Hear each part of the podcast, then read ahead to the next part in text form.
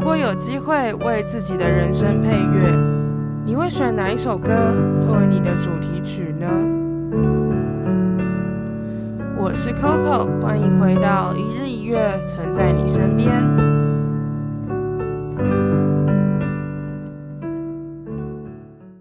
Morning, morning，大家早安，我是 Coco，欢迎来到一日一月，存在你身边。今天的 Coco 日常要跟大家分享我跟我室友的完结篇。没错，应该是真的完结篇了啦。想要好好的把我跟他这嗯两个多月的相处跟嗯互动，把它记录下来，当成是一个好好的 总结一下我们两个的相处嘛。大家前面听了我这么多小剧场，然后加上一些事情，应该也想要知道现在发生什么事了吧？那为什么会说完结篇呢？就是因为我觉得我们两个结束了，我们两个在感情上面应该是结束了，应该是没有什么机会了。我会这么说的原因，是因为我昨天跟他一起吃晚餐的时候，他就提到了一个他一直都有在呃见面，然后但他从来都没有承认他喜欢他的那个女生，但是他昨天有点像是 officially 的介绍了这个女生，告诉给我，不是人到现场，是把这个人的呃跟他的感觉 connection 之类的跟我解释一遍以后，我就知道，嗯，这个男生是决定要好好喜欢这个女生了，所以我那时候心情就是觉得，嗯。我觉得蛮有趣的，跟你们分析，就是跟你们分享，就是这一段时间我自己的心理状态，我跟这个人相处，我跟我的室友菲菲相处的心理状态，跟我的一些心情。我觉得 Podcast 是一个很神奇的东西，Podcast 可以把我的一些故事总结起来，然后给自己一个答案，我觉得蛮好的。说不定之后还是会有改变，但是我觉得现阶段我想要给我自己一个交代。那我从头跟大家懒人报一下，我是怎么认识这个人，然后跟他有这个 connection 之类的。好，反正我在七月的时候，应该说六月的时候，我就在面试我的新室友。因为我其实住在这里比较久，所以我的房东就想说让我自己去找我想要一起住的人。所以我那时候就在面试的时候，我原本其实没有想要选我现在的室友 Philip 的，因为我觉得，诶，他好像。他好像是我的所有的那个 list 里面，我觉得最平凡的一个人，所以我原本没有把他当一回事。可是我后来跟他聊天的时候，我发现他是最让我舒服的人。我甚至是在呃跟他对话的结束当下，马上就跟他说：“我觉得你是 perfect，你是最好的人选。但是我还是有另外一个人要，有几个人要面试，我没有办法先给你答案。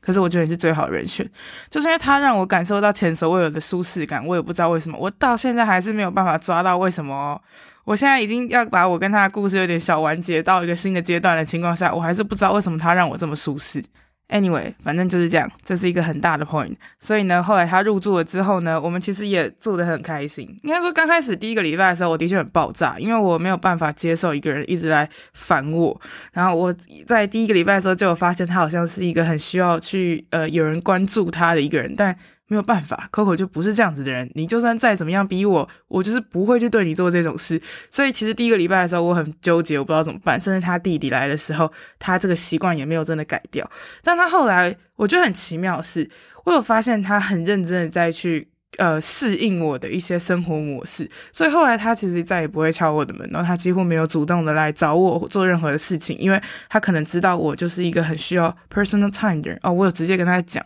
我跟他讲的原因是因为我的学姐来的时候，我有一点不知道该怎么办，因为他想要在我房间工作，可是我没有办法跟一个人在同一个空间里一起做事。因为呢，大家如果呃，大家没有机会看到，但是我其实在听音乐或者在写文章的时候，进入那个状态时，我很不喜欢旁边有人，因为我会有很多的肢体动作跟自言自语的一个状态，所以我不喜欢这样。然后那时候他好像就有发现这件事情，所以就开始慢慢的不会主动找我，然后跟我说话或什么的，所以我们两个就达到了某个平衡，我就觉得蛮开心的，就是诶。这个人真的有在观察我的一些生活模式，诶，那我就觉得嗯还不错。就是我自己又只，因为我也是一个很容易去适应别人的人，我同时在适应他的同时，他也适应了我，所以他后来就比较少来找我，那我也比较常去找他，所以我们两个就比较有一个 balance 的存在的时候，其实我觉得蛮开心的。那这当中有一些事情，就是在呃，好，我刚开始的时候认识这个人的时候，我就觉得我蛮喜欢他的。那喜欢他是 as a person，就是我觉得这个人很棒。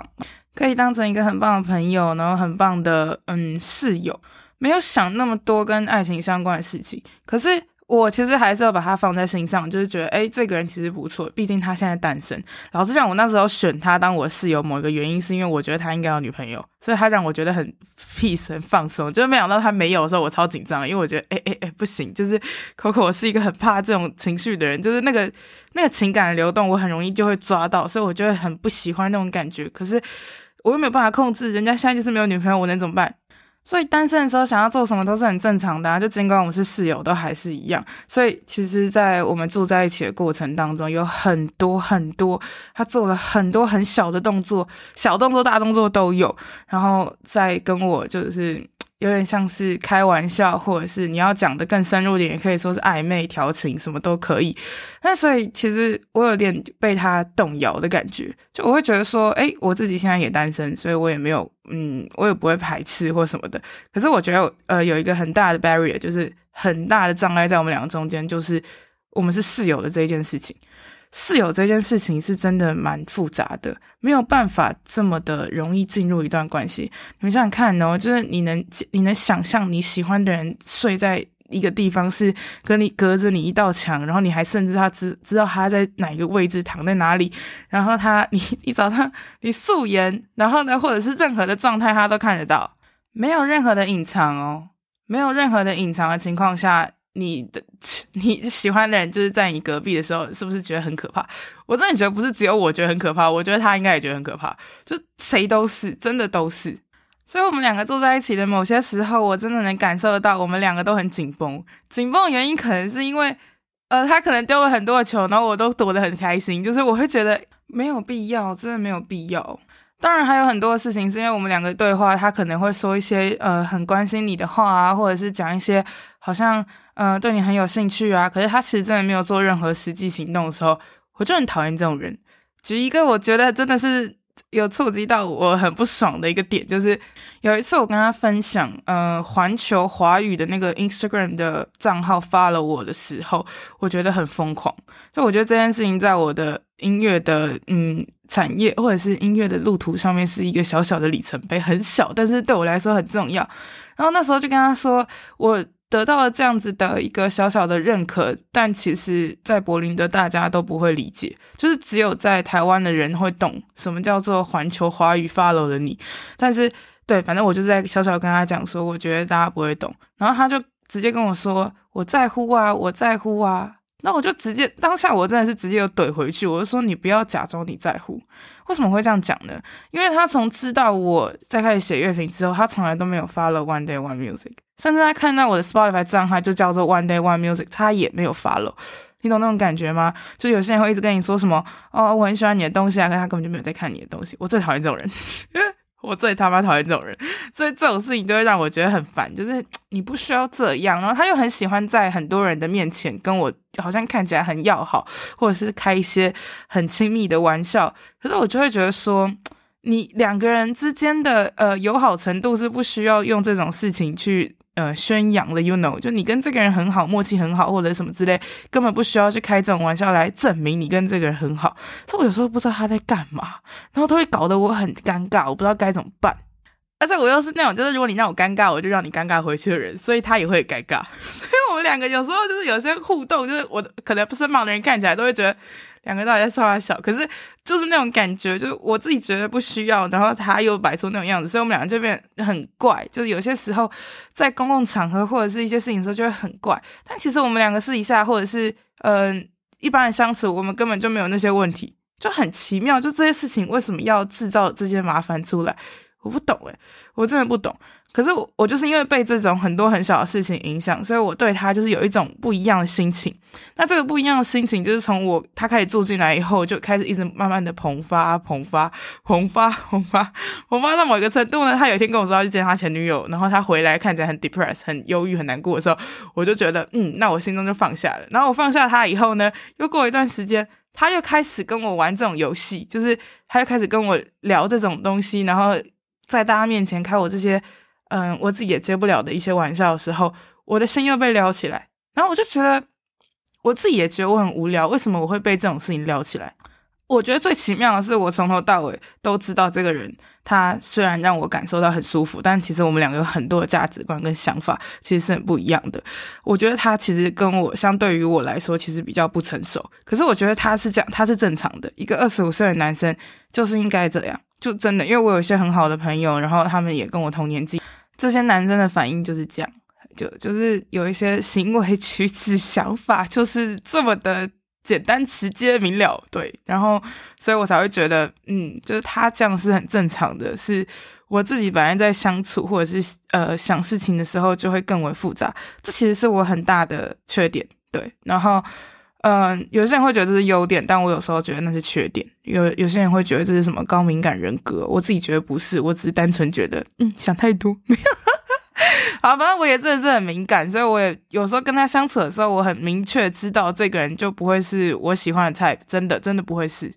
可是我觉得很好笑的是，我不知道大家有没有记得，我之前有跟你们分享过，我好像在周记还是在哪里，我有说，就其实我以前很久以前的时候，因为一些有一段时间真的很寂寞，那我就去拜月老。我去拜月老的时候，我那时候因为搞不太清楚我自己想要什么样子的人，所以我那时候在许愿的时候就有点乱许。可是我乱许的那些愿望啊。全部都有在我室友身上出现，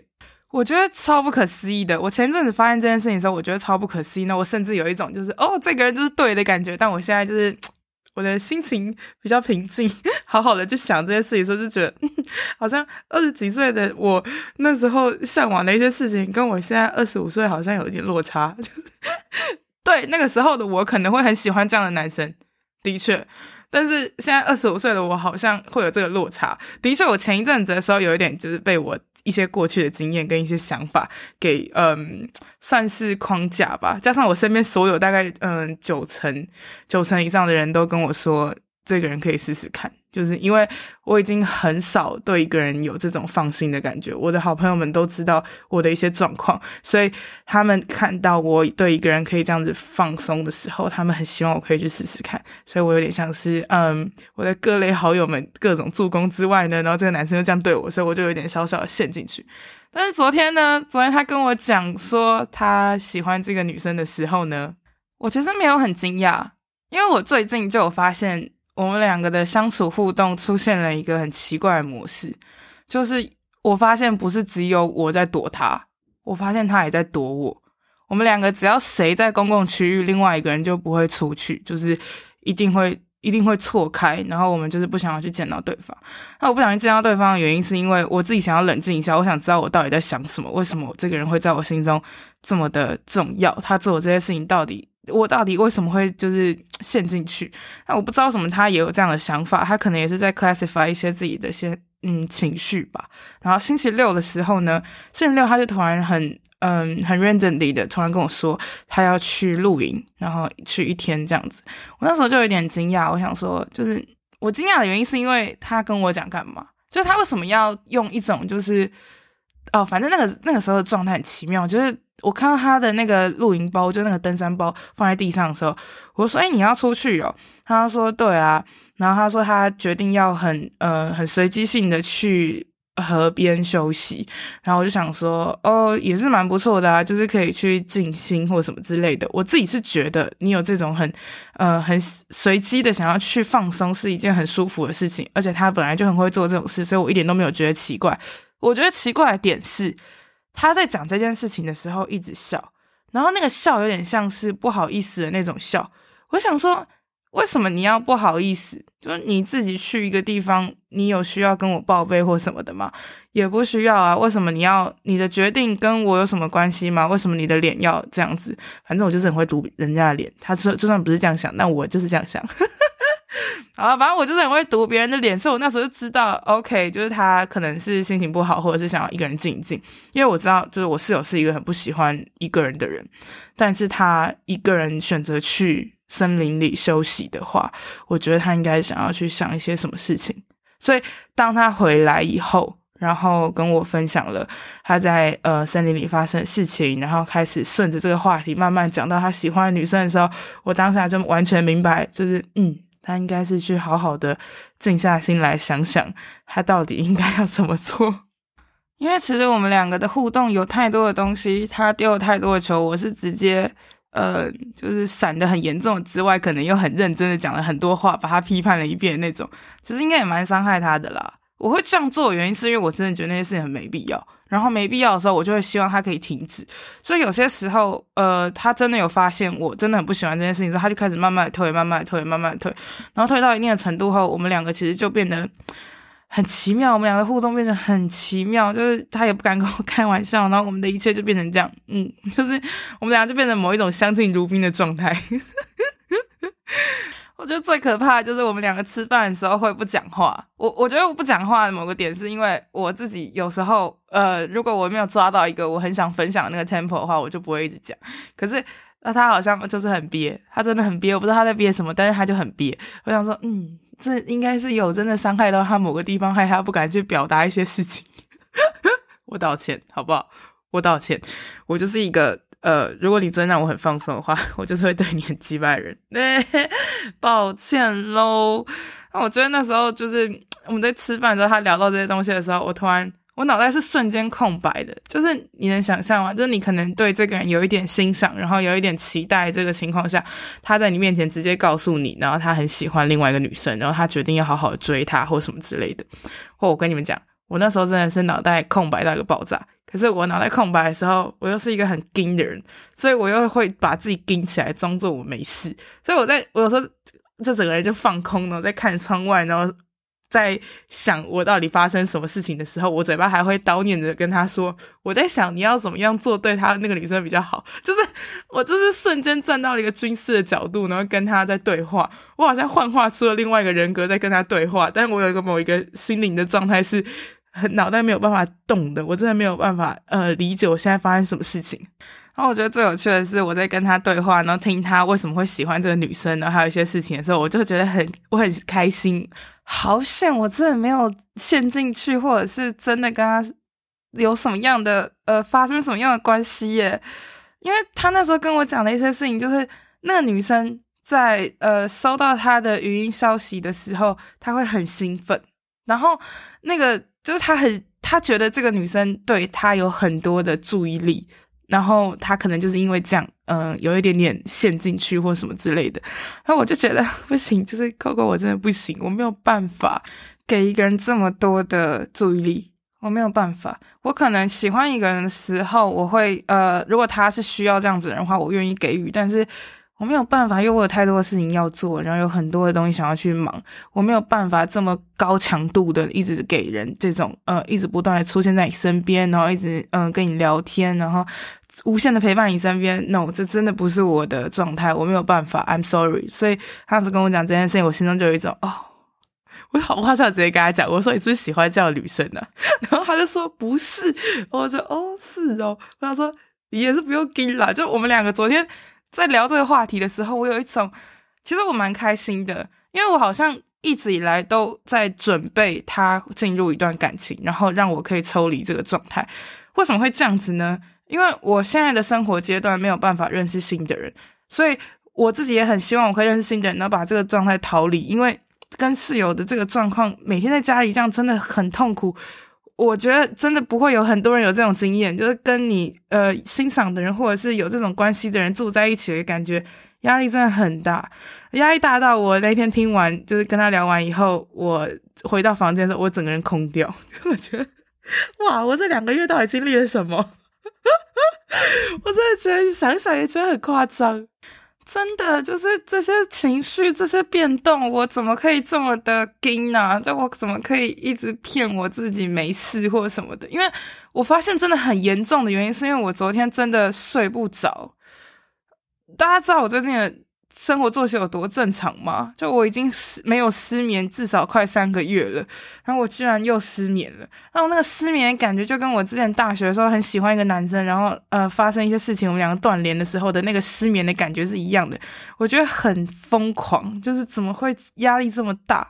很夸张。我就觉得我到底在干嘛？这两个月真的有很多的时间，我的脑袋完全停不下来，我每天无时无刻都在分析他所有的举动，我觉得很疯狂。我真的很疯狂，因为我不知道他到底想要干嘛，然后我们两个到底要不要抓到一个平衡或什么之类，所以其实那时候他跟我讲的时候，我心中有一种很舒坦、舒坦的感觉。我甚至其实在我现在也会这样觉得。我现在觉得很开心的点是，我们终于 move on 了，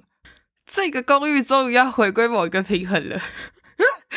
你知道这个 John Mayer 有一首歌叫做 Shouldn't Matter But It Does，然后里面就有在讲一个一句歌词，就是 You shouldn't be a stranger in your own backyard。我我每次听到这一句歌词的时候，我心中都有一种就是为什么我在我家要这么的呃不是不舒服啊？就是我家哎，而且我住的比他还久，为什么我要这么的不自在？但我那天真的是当下情绪没有办法，呃，很好去抒发，然后也不知道搞到底发生什么事情，所以我回到我房间的时候，我就打电话给陈丽，就打给我的前前室友呢，跟他分享这件事情。然后我自己是一个呃很容易去检讨我自己的人，就我很常会在一个事情发生的时候，一直不断的去想。啊，我当时如果做的是怎么样的话，是不是就不会让这件事情发生了，或者是什么之类？所以我很容易进入这一个检讨状态，我会一直不断问我自己说：“诶，那时候为什么没有降？那时候为什么没有降？我什么什么什么？为什么没有在某个时间点就打住之类的？”我那时候就会跟他纯丽在聊这件事情，然后纯丽就跟我讲说，他听到一半突然跟我说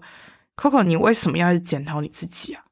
我不懂你到底在检讨什么？”诶，他就这样跟我讲。我就有点惊讶，我想说，哦，我刚刚在检讨我自己吗？他说，对啊，你不觉得你有机会，如果你现在跳到第三者的角度去想你们之间的所有互动的话，到底是谁让这些事情发生的？谁该负这些责任？后你们知道那时候他讲这句话的时候，我是瞬间有第三只眼看着我，会看着，就是突然我自己就跳到了旁观者的角度看这一切的时候，瞬间明了，诶，一切都明了。然后当下明了，是突然觉得。真的诶，我真的没有做什么事情诶，妈的，从头到尾都是他在那边开那些玩笑，做这些事情，把这东西搞那么误会，所以我当下的时候就有一种，诶，豁然开朗，有一种，嗯，就好像也没有多糟嘛，我到底在检讨什么？对，就是没有什么错误啊，嗯，反正我就突然心情变得比较平静，那时候就是好像被陈丽把毛梳开来的感觉。所以，在我心情比较好的时候，我就赶快去睡觉，因为我知道，如果我再不睡的话，我一定会失眠。结果我睡了不到两个小时，我就起来了。而且重点是，我觉得最可怕的是，我在梦中其实过的生活就是我平常日柏林的日常。然后我醒来的时候想的第一件事情还是我们那个对话。我突然觉得，哇塞，这个东西是不是真的在我脑中有点植入啊？所以赶快去上厕所，然后回来的时候我就发现，嗯，我三点半的时候直接失眠到四点半。我直接睡不着，然刚好我的朋友们在台呃，在香港的朋友就是 Joyce，他还在线上，然后他从头到尾都听到我们两个故事，所以我就问他说：“可以跟你说说话吗？”然后我就跟他聊，然后跟他聊以后，就把我自己的心情整理了一下，然后把一些很多的想法都去调整了以后，我四点半也差不多睡了。我睡了以后，我七点半起床的时候，我觉得还不错，至少我原本早起的习惯还在。因为我今天要去办签证，我希望每件事情都很 smooth，就是不要有任何的错误。所以我七点半起床的时候呢，我就坐起来，然后先收个工，就是我做了一下，然后我就练了一下气功，然后让自己安静一下。以后我就听到隔壁的隔壁的人醒来了，然后隔壁他的就是那个声音出现的时候，以前的我就只要听到隔壁有声音，我就会等他全部都弄完，或者是出门以后我才去用厕所或者是用厨房。可是我这次不一样，我不知道为什么，我突然觉得。好像没有什么要躲了，就是不需要再去躲这个人了，所以我就在他进厨房以后赶快去上厕所，然后把东西整理好以后，我就直接走进厨房跟他说早安，然后开始泡咖啡。这件事情对我来说是已经快要一个月没有做的事情哦。我有一个月的时间，嗯、呃，几乎只要他早上起来的时间，我都在躲他。我应该说，我这两个月来都在躲他。我早上几乎都没有看到他，因为我不想要 我的早上毁在他手上，所以我就从早上就是在躲他。可是我今天见到他，然后跟他说早安，然后他问我说：“你要去健身房吗？”我说：“没有，我等下去办签证。”这种很小的 conversation 就让我心中有一种很踏实的感觉，好像有一件事情真正的往前走了的心情。尽管我可能还是有些情绪，可是。诶，好像比昨天还少很多。我一直跟我自己讲说，睡饱了可能就会好很多。然后事实证明，真的睡饱了就好很多。没错。然后反正我今天就是去办签证的时候，刚好打电话给我妈，然后跟她小小的讲一下这件事情。因为我就有跟她说，我昨天失眠到我，我能感受到我的脑袋动快到我的太阳穴在痛。我后来就跟她解释一下，哦，我跟菲利到底发生什么事啊？然后这些事情后。我妈就开始又说什么，你看我不就跟你说吗？我一开始你们两个就不适合啊，你到底有什么好在那边就是不开心的？然后我就觉得很烦，因为我妈就是很喜欢讲这种话，因为她一刚开始。我就是我妈女儿嘛，然后我们两个就是那种很常会一刚开始就判定这个人是好或坏的，干这真的很坏，这真的很坏，这是我真的正在学习在改变的事情，但是反正他就开始把。那时候，嗯，我我跟他讲的，我对他的第一印象，还有一些很细节的东西，全部挖出来，跟我说，你看，你就是跟他不适合啊，你本来就不应该去想这些事情啊，没关系啦，反正我妈就试着用她的方式来安慰我，然后讲一讲以后，他就开始说，反正呢，你现在啊，就是要好好的继续提升你自己，然后就开始讲那些什么，嗯，大家知道这个鸡汤吗？就是你如果更好的话，你就会吸引到更好的人这件事情，他就开始跟我讲这个，然后我就想说，等一下。我如果一直希望我自己可以变得更好，然后是为了去遇到更好的人的话，那不就等于说我在更好的时候，我的眼光就会变更高？就其实这个东西一直都是一个我的心魔，我已经越来越好了，就是对这件事已经越来越去感受，然后知道不可以这样，然后慢慢的去呃检视我自己，不可以这样，不可以这样什么之类，但是。当我遇到这些事情的时候，我还是会跟我自己讲说：“哦，可能是我不够好，所以我没有办法吸引到我真的很喜欢那些人。”但其实重点不是这个，重点是你愿不愿意接受别人喜欢你，就不是一个，反正那个答案不是一个你好不好的问题，是你要相信你自己好，比你本身。呃，你自己爱你自己这一点比较重要。你对你的程度或者是你自己状态怎么样都不重要。可是你只要本身爱你自己，就会有爱你的人，那是一种力量。你给这个世界是这样子的感觉，这个世界就会回馈你这样子的信息。所以我那时候就有点想要反驳我妈，就很想跟她，但是我没有讲那么直接，我就很小声，就是跟她说我不够好吗？我讲出这句话的时候，我自己也有点就是不知道怎么回她，因为。好，我在我妈心中可能在呃学业上面或者是一些东西上没有那么好，但是我在我很多朋友跟我自己的心中，我其实蛮喜欢我自己的，然后我也蛮喜欢我自己的一些状态，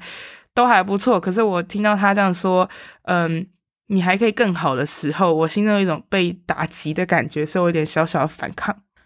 我当下的时候以为我妈又会跟我讲什么哦，你就是没有很好啊，然后你还可以更好之类的这种话，结果我妈不是诶、我妈就跟我说：“你很好啊，而且其实他也很好啊。”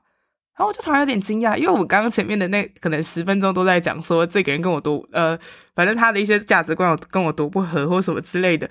但我妈就跟我说，其实从我的分享，就是我们两个的生活模式互动那些交流，其实。都可以感受得出来，他是一个很有教养，而且是一个可以去呃善解人意的人。就他很知道怎么样去跟别人互动，然后去让对方感受到舒服。所以，所以他其实是一个很棒的一个人。然后我妈就这样跟我讲。然后他讲完以后，我就说：“是啦，我也觉得他是一个很棒的人，不然我怎么可能选他当我的室友？我的眼光也没那么差吧？反正就讲一讲。”后我妈说：“但是很棒的人不代表很适合啊。”嗯，没错。我那时候听到的，我就觉得。嗯，讲的非常的好，因为其实我那时候在跟我室友有很多的对话的时候，我就会知道我们两个的价值观其实是天差地别的。可是我还是很喜欢跟他讲话，然后我也不会怕跟他讲话。尽管有时候我真的会觉得，就有些 judgment 或者是有一些批判的东西，我觉得很靠要。可是我也不会真的表现出来，我就嗯嗯，你又来了。但是我有我以后之后可能会，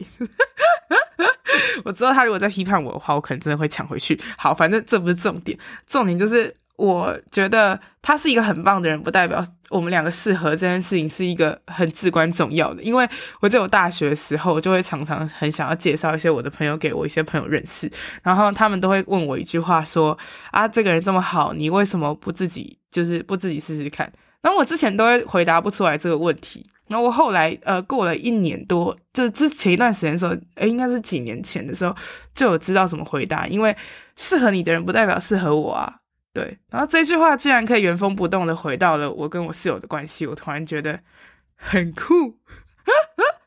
我昨天听到我妈跟我讲说，我真的觉得很酷诶，就是诶，真的，就是我们两个，我们两个真的是都是很棒的人。就是我觉得我现在生活中的每一个人出现的人，其实都很棒，我都很喜欢。但是适不适合在一起是另外一回事。适不适合当朋友也是一回事，适不适合怎样怎样都那个不同的关系、不同的人际互动都是一个需需要去学习、需要去考量的部分。所以我那时候听完之后，我就觉得，嗯，心中有一种很豁达的感觉，因为他就不是很糟的人嘛，我不需要去因为嗯，因为这些事情后开始去不断的批判这件事情。就我有一个坏习惯，就是我可能跟这个人关系结束，或者是一些事情发生之后，我就会很习惯性的去批判人家。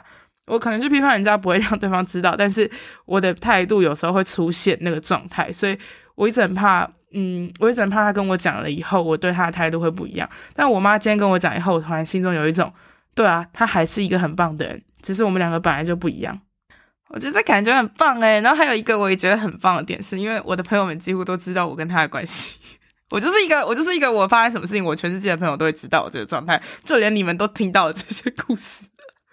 好险他不会听中文，我的妈呀！OK，Anyway，反正就我跟我一个朋友聊这件事情，刚好就是在他去呃他去露营的那一天，我跟我的朋友在讨论分享这件事情，update 这个状况。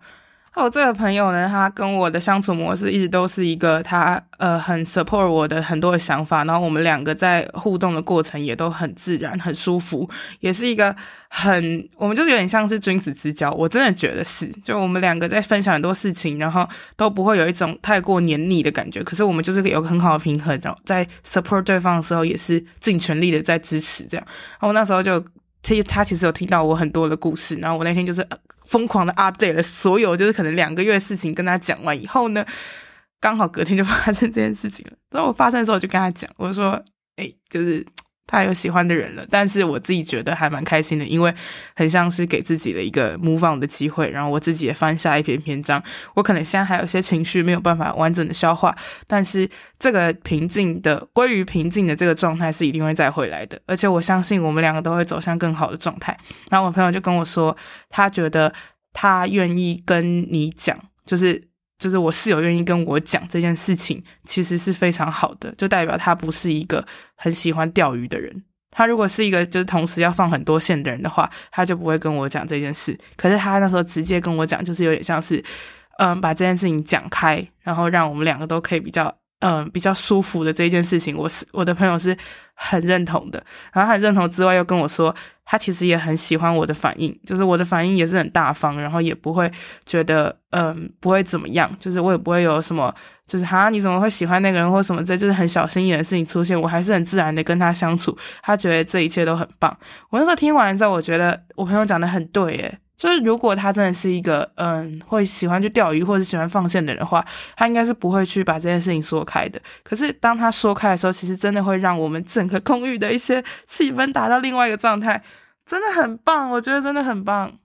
我现在的情绪非常的奇妙，因为我真的能感受到我前一天然后大失眠，没有办法去接受，或者是有些情绪没有办法去整理的这个状态。我甚至我今天去办签证结束，哦，因为我签证也发生一些问题，但是没有关系，那个之后再克服。但是反正就是很多的事情突然加在一起的时候，我有一种我的脑袋凝结，我已经很久没有这种情绪凝结，没有办法疏开我自己的情绪这个状态。然后我在我在录这个 podcast 的时候，某种程度有点像是在整理我自己，然后给这件事情一个交代。我觉得这就是一件很有趣的事情。你把一些东西记录下来，就很像是给自己一个呃时机时机点，然后给自己一个小小里程碑。不管之后怎么走，但是你给他一个记录，然后让这个故事先停在这，不知道之后会怎么样。所以我那时候，我其实现在有一点奇妙，就是我的情绪可能还是有，但是。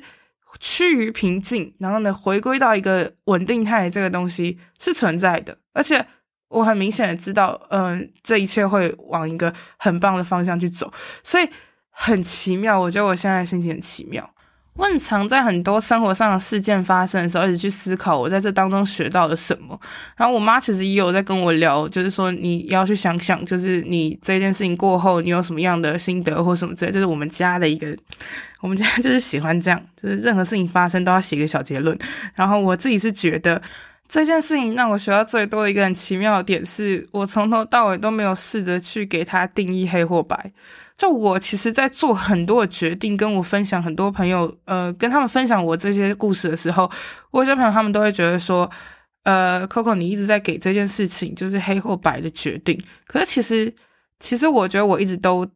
让自己出现在一个灰色的地带。可能是因为我习惯的表达，然后我习惯的呃说的方式都还是比较黑白的状态，所以我可能没有办法很明确的告诉他们，诶，我其实心中一直都是灰色地带。可是其实这其实对我来说不不太简单。我以前是真的会黑白做到底的人，然后灰色地带的这个情况下是不会出现在我的生活的。所以我这次很认真的在体验什么叫灰色地带。体验完的心情就是觉得，哦，天呐，灰色地带的 ending 就是要用灰色地带的东西出来，然后你要慢慢的褪去，你要退到白还是退到黑呢？就是慢慢的去自己去想。可是那个东西真的很不一样诶。你如果真的很喜欢这件事情，你就 follow your heart；然后你如果真的不喜欢的话，你就不要去碰。那我以前就是这样想，但我这一次真的是在跟我室友的相处过程当中，一直让自己出现在一个灰色地带。就是我尽管我心中有一些想法是那样，然后但是我做的事情，可能如果真的还是灰色地带的话，我也不会去 judge 我自己。我以前会疯狂的批判我自己哦，如果我做错一些跟我脑袋不一样的事情的话，我会非常就是觉得哎，你在干嘛或什么之类的。可是我现在就是很 let it go，我就觉得嗯，就这样吧，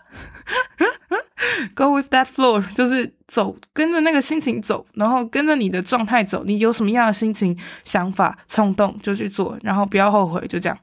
我现在也不太敢，就是去讲说，我觉得我跟他之后会怎么样，因为他现在跟这女生也还没有真的怎么样。他跟我说，他就是真正开始想要决定要喜欢这女生是 yesterday。我想说，操操你妈 yesterday！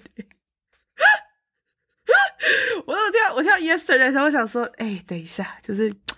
这位同学，你现在刚喜欢一个女生，你就陷入成这样，是对的吗？就是你也太黑白了吧！哦，我跟你们讲一个，我那时候觉得他会想要陷进去，然后可能是他可能呃，我不知道他有没有把我考虑进去，但是他没有，他没有把我考虑进去的一个很大原因，就是因为